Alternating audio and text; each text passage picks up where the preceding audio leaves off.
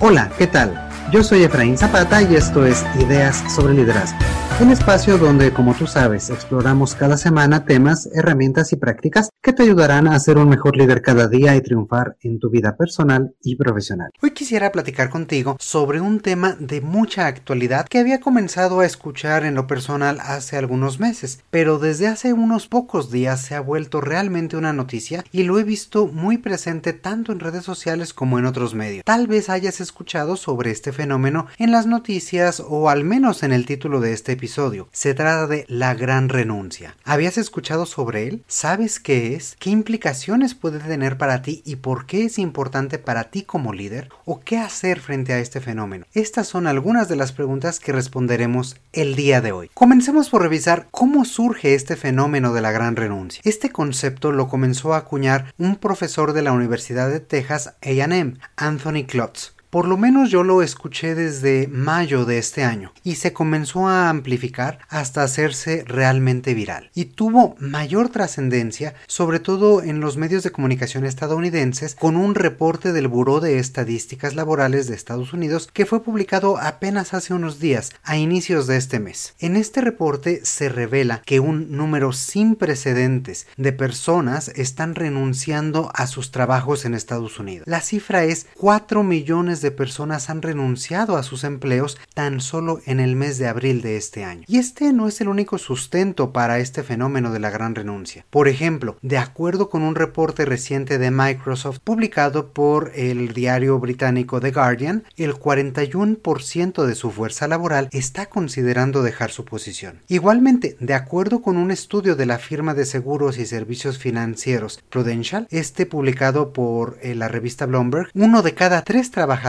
no desea trabajar en una organización que requiera estar en un sitio de manera presencial de tiempo completo y un número igual, el 25%, planea buscar un nuevo trabajo cuando el riesgo de la pandemia disminuye. Ahora, es cierto que no es lo mismo responder que sí vas a cambiar de empleo en una encuesta que realmente tomar la decisión y llevarla a cabo. Todo esto nos ayuda a tomar con un pequeño granito de sal estas encuestas, pero aún así sigue sin explicar esta cifra de 4 millones de renuncias en un solo mes de este año y eso tan solo en un país que es los Estados Unidos. Ahora bien, ¿qué nos puede ayudar a explicar esto? Y yo encuentro al menos tres hipótesis que me gustaría compartir contigo. Una primera idea es que, bien, ante la incertidumbre que comenzó hace año y medio con la pandemia, el primer reflejo de muchas personas fue aferrarse a su trabajo y mantener la mayor seguridad posible. Si en esos momentos alguien estaba pensando en hacer un cambio laboral o de carrera, seguro seguramente estos planes se pusieron en pausa, se pospusieron. Y tal vez ahora que ya se está percibiendo un menor riesgo y mayor apertura en algunos lugares, puede que estén retomando esta, este tipo de ideas. Pero esto no parece ser el único factor. Ahora bien, en algunos medios eh, están diciendo que parte importante de estas renuncias se está dando en trabajadores de bajos ingresos que puedan estar especialmente motivados a cambiar de empleo aún con prestaciones marginalmente mejores. Pero esto así ha sido realmente siempre y no explica cabalmente por qué este número inusitado de renuncias en un periodo tan corto. Otra explicación más es que este tipo de renuncias en realidad reflejen cifras de despidos disfrazados o de retiros voluntarios, aunque también esta posibilidad es realmente baja, ya que por un lado este tipo de prácticas se dieron de forma más reiterativa a mediados del año pasado, cuando la contingencia iba en franco aumento y se esperaban las medidas más restrictivas, lo cual hizo que algunas organizaciones tuvieran que reducir su, plantilla laboral. Y por otro lado, el reporte de 4 millones de renuncias vino acompañado también por la reapertura de 3.7 millones de vacantes, eh, que también reportó el mismo Buró de Estadísticas Laborales de Estados Unidos. Así que esta explicación tampoco es realmente cabal, tampoco nos deja completamente convencidos. Por último, la cuarta idea que me gustaría compartir contigo es que la contingencia se ha vivido a nivel global y ya está empezando a dejar algunas lecciones que nos hacen reflexionar sobre nuestra forma de vida. Esta es justamente la explicación más popular en los medios y la que da el propio Anthony Klotz, el autor o el, la persona que primero describió esta situación. El señalar que la pandemia de COVID-19 nos ha hecho ver nuestra propia mortalidad y con ello nos ha dado una sacudida para evaluar de forma diferente nuestra propia vida y el lugar que en ella ocupa nuestro trabajo. Viendo diferentes reportajes e incluso haciendo algunos sondeos personales, me he encontrado con testimonios de personas que han renunciado que dicen lo siguiente, por ejemplo, creo que la pandemia cambió mi forma de pensar y ahora valoro realmente mi tiempo. Otra persona señalaba, por supuesto, si puedo continuar haciendo mi trabajo en mejores condiciones para mí, para mi familia y nuestra salud, no lo voy a pensar dos veces y voy a cambiar donde estoy trabajando. Una tercera persona me decía, quiero estar en un lugar que me cuide y me reconozca como un ser humano. Otra persona decía, han fallecido dos personas ya en mi familia y esto me ha hecho pensar sobre dónde quiero realmente pasar mi tiempo y sobre todo haciendo qué. Y finalmente una quinta opinión eh, decía, no estoy dispuesto a arriesgar cuando puedo hacer lo mismo desde mi casa, ver más tiempo a mi familia y cuidarnos a todos. Como siempre, me parece que la respuesta está en un punto intermedio entre todas estas ideas que hemos visto, aunque sin duda la última, esta parte de que se ha generado más conciencia, resulta la más relevante, pues nunca antes habíamos vivido una situación parecida a la de esta contingente. En pocas palabras, en lugares donde el riesgo percibido está disminuyendo, cada vez más personas están renunciando a sus trabajos y buscando buscando nuevas oportunidades que les den mejores ingresos, mayor flexibilidad y sobre todo mayor calidad de vida y felicidad. Muchas personas se están deteniendo a pensar qué significa realmente el trabajo para ellas, de qué forma han sido valoradas por sus organizaciones y en qué forma desean invertir su tiempo con nuevas prioridades. Ahora bien, por supuesto que no todo el mundo es los Estados Unidos y no en todos los países y regiones la situación económica es de mayor oferta laboral. Igualmente, la percepción de una disminución del riesgo de contagio tampoco es general en todo el mundo. Hay países que aún están en picos importantes de riesgo y otros en los que a pesar de que se presentan mejores condiciones sanitarias, el mercado laboral sigue siendo muy competido. Sin embargo, este fenómeno tiene serias implicaciones para ti como líder y de cualquier forma señala una tendencia global que tenemos que tomar en cuenta. Número uno, personas más conscientes sobre su calidad de vida. Número dos, que no todas estas personas van a estar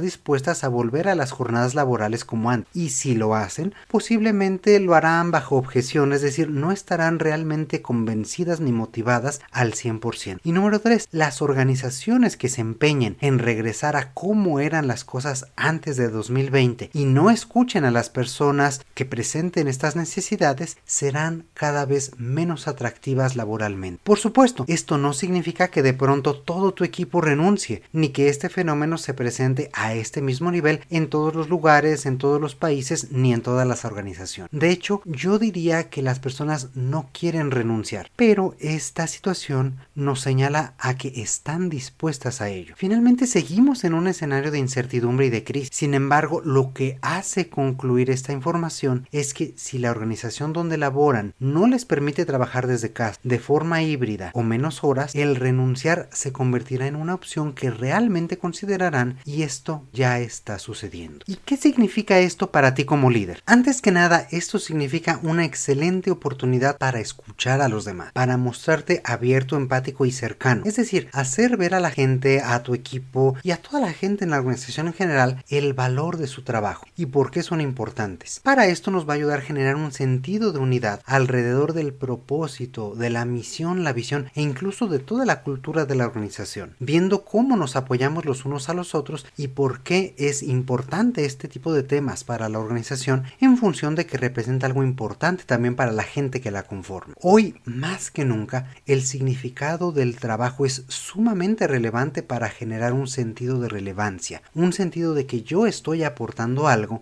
y que la organización en donde trabajo también me está aportando algo, no únicamente en materia económica, sino en cómo me está cuidando, qué es lo que yo significo como ser humano para la organización y cómo me veo reflejada en su propósito, sus objetivos y sobre todo en el trabajo que yo desempeño. Y es que si las personas tienen mayor conciencia de que su trabajo es importante, que tiene una razón de ser y que está enfocado a lograr algo más grande y que la organización está viendo también por ellos, pues tendrán mayores razones para permanecer en él. De esta misma forma, esta situación representa una oportunidad para convertir a las organizaciones en lugares más humanos y flexibles. Es una excelente oportunidad para mostrar preocupación real por el bienestar integral de las personas. Esto por encima incluso de los resultados y objetivos, ya que trabajamos con personas. Esto es bien importante, trabajamos con seres humanos y nosotros como, como personas valoramos a una organización que se preocupe por nosotros. Es la oportunidad para que las organizaciones se conviertan en sistemas empáticos que entienden, respetan y atienden las necesidades de las personas. Ahora, tanto para empresas, para organizaciones como para líderes, esto es una señal de advertencia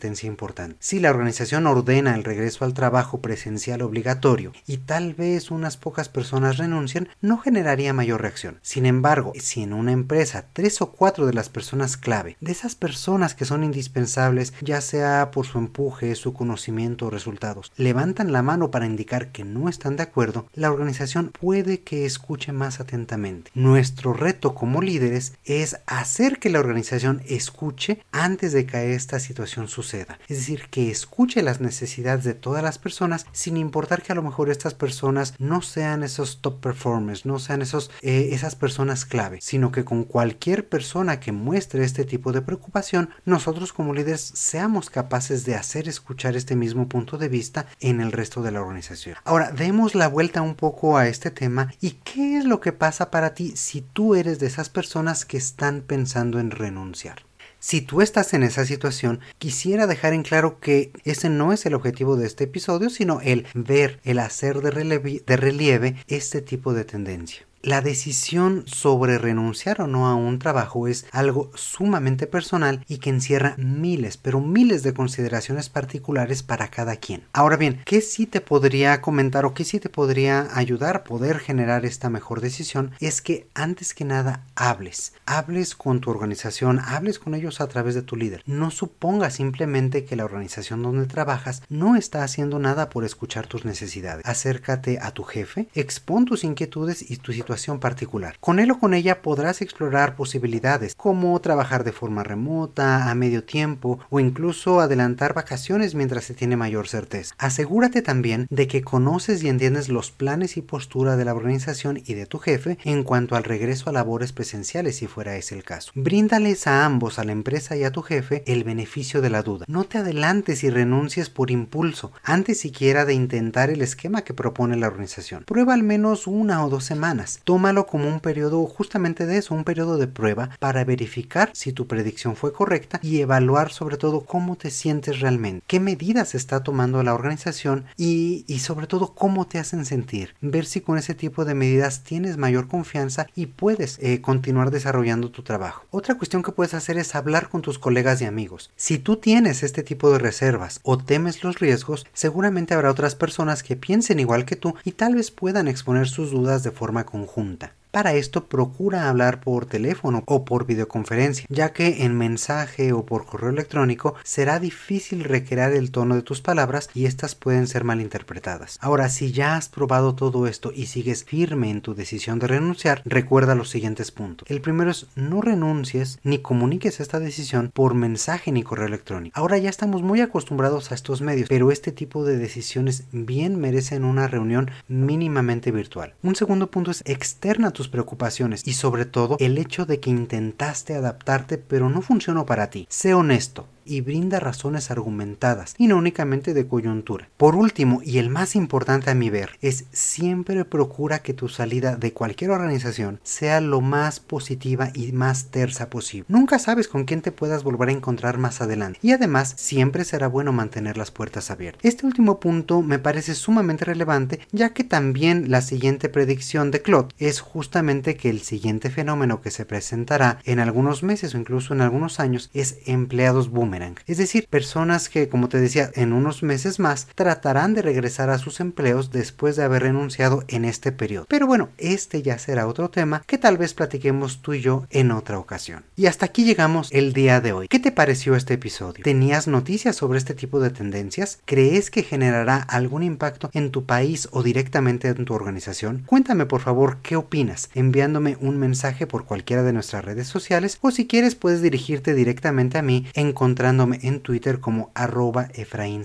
Recuerda que nos puedes encontrar y recomendar para que nos sigan en cualquiera de nuestras redes sociales. Estamos en Facebook, Instagram, Twitter y LinkedIn. Y nos puedes encontrar buscándonos como ideas sobre liderazgo o siguiendo los vínculos que encontrarás en la descripción de este episodio. Además, si quieres saber un poco más sobre este tema, te recomiendo mucho que revises nuestro episodio 20 de la segunda temporada, que fue titulado Liderar en un mundo post pandemia. Ahí te encontrarás con algunas recomendaciones para entender mejor el punto de vista de los demás y por qué tipo de situaciones pueden estar atravesando para que las manejes mejor como líder y también sepas qué características o qué temas tendrás que seguir cultivando en esta nueva realidad que ya todos estamos viviendo. En el episodio de hoy ocupamos información del periódico británico The Guardian y la revista Bloomberg de los Estados Unidos. Muchísimas gracias también a todos aquellos de ustedes que compartieron algunos comentarios e impresiones personales para la de este episodio. Como siempre, espero que las ideas del día de hoy te hayan resultado interesantes y sobre todo de utilidad. Te mando un muy fuerte abrazo. Mi nombre ya me conoces, soy Efraín Zapata y te espero a la próxima con nuevas ideas sobre liderazgo. Gracias.